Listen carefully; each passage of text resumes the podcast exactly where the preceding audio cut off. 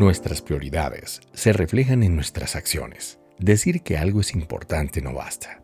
Es el cómo dedicamos cada día nuestros esfuerzos lo que revela lo que en verdad nos interesa. Es fácil fingir interés en algo o alguien, pero muy fácil también demostrar lo contrario con nuestras acciones. Haz una evaluación de la forma en que te dedicas y tendrás un test fidedigno de tus prioridades.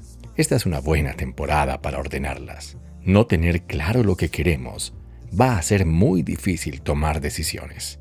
Enfócate y tu vida dará mucho fruto.